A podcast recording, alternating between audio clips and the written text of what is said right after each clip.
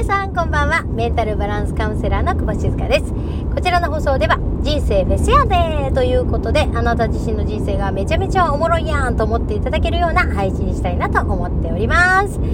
えー、さて、私はですね、あの、夜中のテンションでお届けしておりますって感じで、えー、今ですね、もうさっきまで、あの、井上千佳と一緒にいましてですね、あのまあ、家まで送ったんですね。で、その後でですよ、私はあの、ちょっと家路に向かっていますので、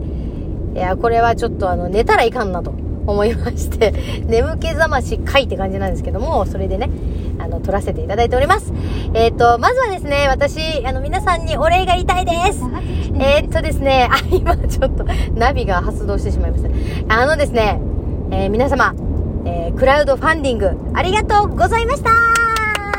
ということでですね、あのー、清風館高等学院の、えー、来年のね、4月に、えー、明石市で、えー、開校となります高校なんですけれども、まあ、サポート校っていうふうに言わせていただいてるんですけども、その高等学院で、えー、私はね、役割としてはメンタルバランスっていうところで入らせていただくんですけども、その立ち上げをね、実は手伝ってるんですよ。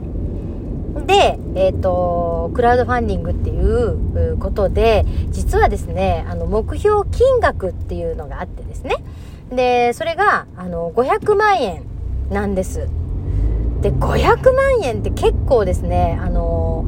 すごい金額じゃないですか。うん。で、まあ、あの、だけれども、その、チャレンジというところでね、どれぐらいの方がね、本当に賛同していただけて、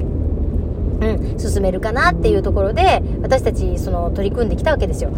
で、そしたらですよ、もうね、えー、っと、まあ、昨日までだったんですね。その7月10日までだったんですけど、あの、まあ、朝の時点でですね、300万円ぐらいだったんですよ。で、ところがですよ、もう終わりの、まあ、2時間、あと2時間ぐらいで終わりますよっていう時に、その、私もですね、本当にね、支援してくださった方、本当にありがたいなと思って、本当にありがとねっていうのと、もう本当に最後、駆け抜けますっていうことを、うんまあ、言ってたらですね、それをすごくシェアしてくださる方がいたり、で、最後にですね、その YouTube のライブ配信っていうとまあ生配信ですね。っていうのを代表の岡内君とですね学院長のあの藤原さんあのお二人がしていてですねでそこで私もチャットでねこうコメントをしたりとかしてでそしたらですよバンバンバンって感じでもうね終わり時間、まあ、終了時間が一応12時までだったんですよねなんですけどもそれの前にもう達成してですよもう本当になんかね涙ですてますよね。もう出、出ちゃったんですけど、もう、泣きましたね、本当に。なんかね、金額達成っていうのももちろん、まあ目標なんであるんですけど、っていうよりもそこまで、もう最後の最後までですよ。皆さんがこう応援してくださるそのね、思いが一緒になった瞬間、もうそれをね、感じれて、でね、クラウドファンディングって最後ね、あの、数字のところを見るとですよ、それまではブルーのその棒線になっていて90%達成みたいなんでパーセンテージが出るんですねところが100%に行った時何どうなるかっていうとそのブルーの棒線が虹色に変化するんですよなんかわかりますかね？私あの、パチンコとかやったことないんでちょっとわかんないんですけど、あの、核変鉄ですかね？なんかそんな感じ？もうキラキラキラキラってなるわけですよ。もうそれを見た時になんか、あ、達成すると虹色になるんだと思ったんですよ。なんか分かりますかね？この感動。そうなんですよ。で、達成するとこの虹色になるってその虹色がなんかね、感慨深くて、ものすごい美しく見えるんですよね。う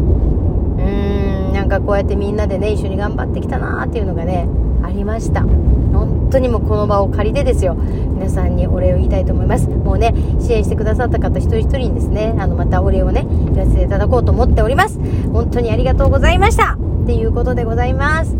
あのー、まあ、ぜひね、その、どんな学校を作っていくのかっていうところは、あのー、また YouTube でね、流しておりますので、ご覧になっていただけたらなと思いますし、で、説明会をですね、えー、しておりまして、で、その YouTube も上がっております。なのでぜひね、そこを見ていただきたいなっていうふうに思っております。本当にありがとうございました。もうそんなね、えっ、ー、と、思いの丈を言いたくて、こんな深夜のテンションでお届けしておりますって感じでございます。はい、ということでした。で、えっと、私はというとですね、まあ、あの、今日もね、ちょっとね、ちょっと皆さんにまだ言えないんですけど、すごい面白いことが展開されそうな、あの、まあ、予予感というかもう決定してるんですけど、うん、あの、あるんですよ。なのでこれはですね、ちょっとまだ言えないんですよ。まだ言えないんで、あの、ぜひ、またね、言える時が来ましたら、お伝えしたいなっていうふうに思っております。これもね、楽しみにしてください。なんかですよ、あのー、この年になって、私はですね、今47歳なんですけど、この年になって、こんなにワクワクすることって経験できるんだっていうふうに思っております。今現在ですね。うん。で、それってね、私一人で、まあ、実現できることではないわけですよ。なんかね、よく言うじゃないですか。あの、何をやるかじゃなくて誰とやるかだっていうことをね、よく言われるかなと思うんですけど、本当にそう思ってます。で、最近ね、あのまあ、もっともっとですね、それを思うようになったんですね。なんかみんなね、結構、その、何をやるかっていうのを探す方って多いかなと思うんですよね。だけどそうじゃなくて、あの、一人でやるって完全に、うん、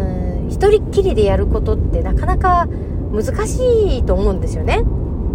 それが、例えば、あの、例えば自分で作品を作って、その世に出すとかだとしても、その世に出す時に、それを広めてくれる人がいたりとかですね。それを応援してくれる人がいたりとかですね。あとは、それを口コミで伝えてくれる人とかね。そういう人がいたりする。それで初めて広がるっていうこともあるかなと思うんですね。うん、で考えるとやっぱり1人でやってるようで実は1人でやってないですよね。事故多発地点です、うん、ってことはですよ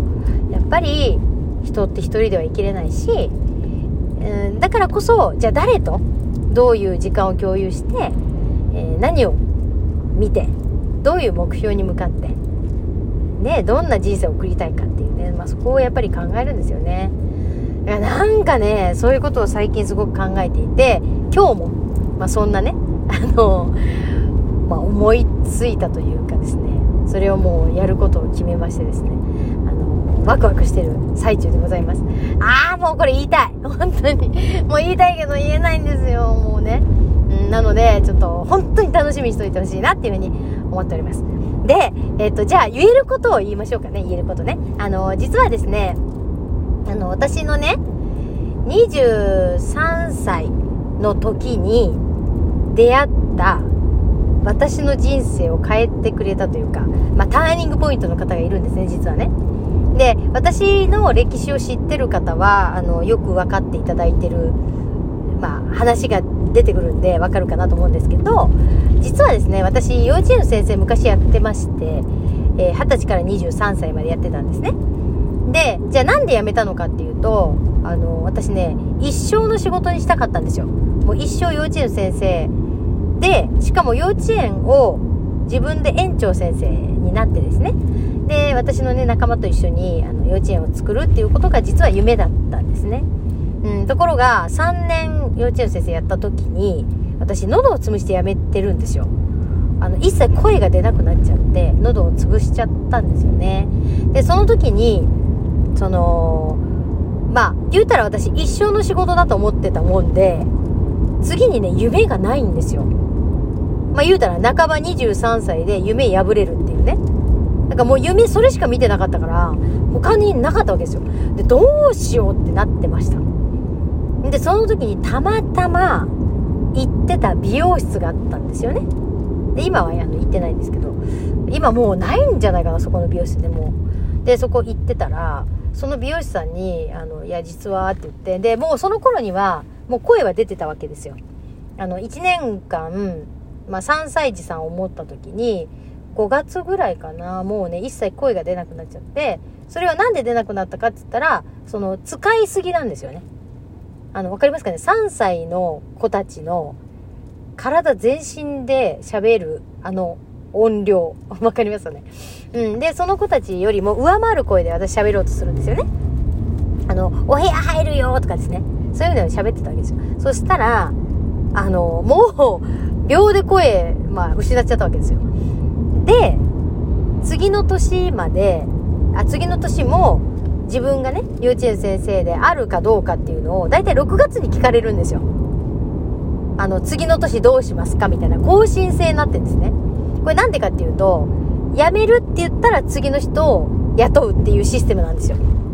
なので、えー、っと、7月にはもう雇うことを決めてしまうので、6月には聞かれるんですよ、理事長先生から。あの、来年どうしますかみたいな。で、私は声がもう出な出なくなってたから、まあもちろんその1年間は、あの、先生をやらなきゃいけないんですけど、あの、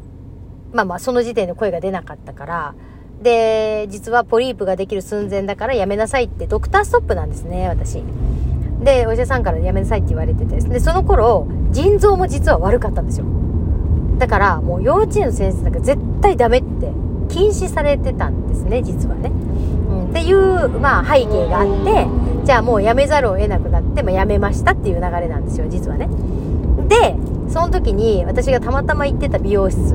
で、いや、もうねって、実は3月でもう辞めなきゃいけなくてって、でもう私夢がないんですよっていう話をしたんですよ。そしたら、その美容師さんがなんと、いや、だったらねって、すっごい当たる占い師さんがいるから、紹介してあげましょうかって言われたんですよ。で、私はですよ、もう、藁をもすがる気持ちっていうね、感じで、え、占い師さんってなったんですよ。で、あの、占いね、まあ、あの、女子はわかるかもしれないんですけど、占い好きなんですよね。自分のことがどういう風なの、人生なのかとか、そういうのを見てもらうのすごい好きだったんですよね。で、それで、行きました。そしたらですよ、その方は、アキさんって名前なんですけど、そのアキさんのとこに行ったら、まあ、なんて言われたかっていうと、私のその状況は全く言ってなくて、そしたら、あなたはねって、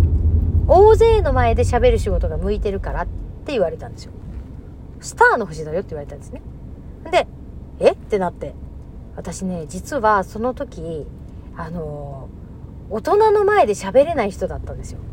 子供の前では500人だろうが、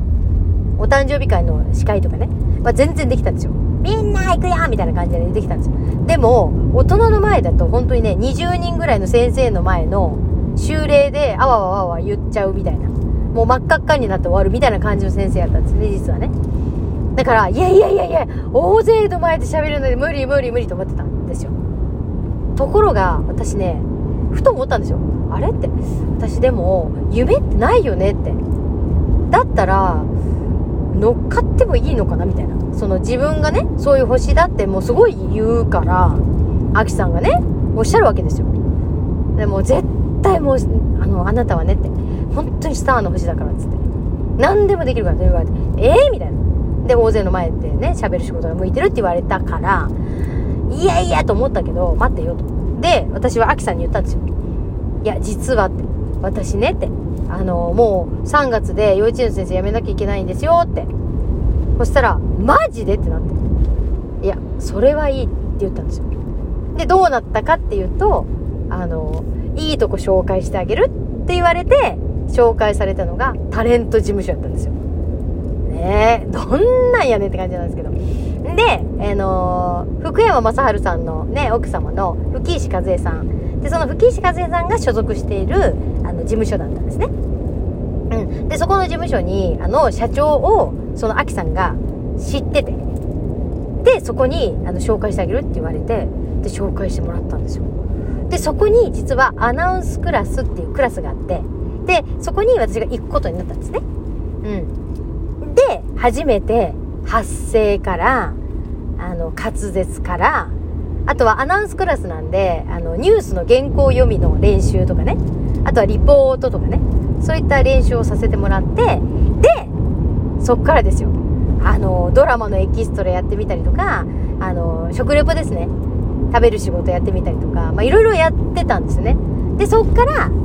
東京に行くっていうね、まあそういう話があったんですよ。うん。で、あって。で、そこで、まあ、あの、東京に行ってからいろんなことがあり、まあ、結婚に至るみたいな話があるんですけど、まあ、その話はね、またまた、あの、できたらいいなっていうふうに思うんですけど、まあ、何が言いたいかというと、その、アキさんのところに、すごい、もう5年ぶりぐらいかな、に、行ってきました。っていう話なんですよ。で、その行ってきた時に、いろいろ話をしてもらったことをね、ちょっとシェアしたいなと思ったんですけど、やばい、もう15分ぐらい喋ってますので、ちょっとね、次の、あの、配信にしたいと思います。なんやねんって感じですよね。あの、次の配信にしたいと思いますので、もしよければ、あの、パート2というところで、あの、聞いていただけたら嬉しいなと思います。なので、一旦失礼します。じゃあねー。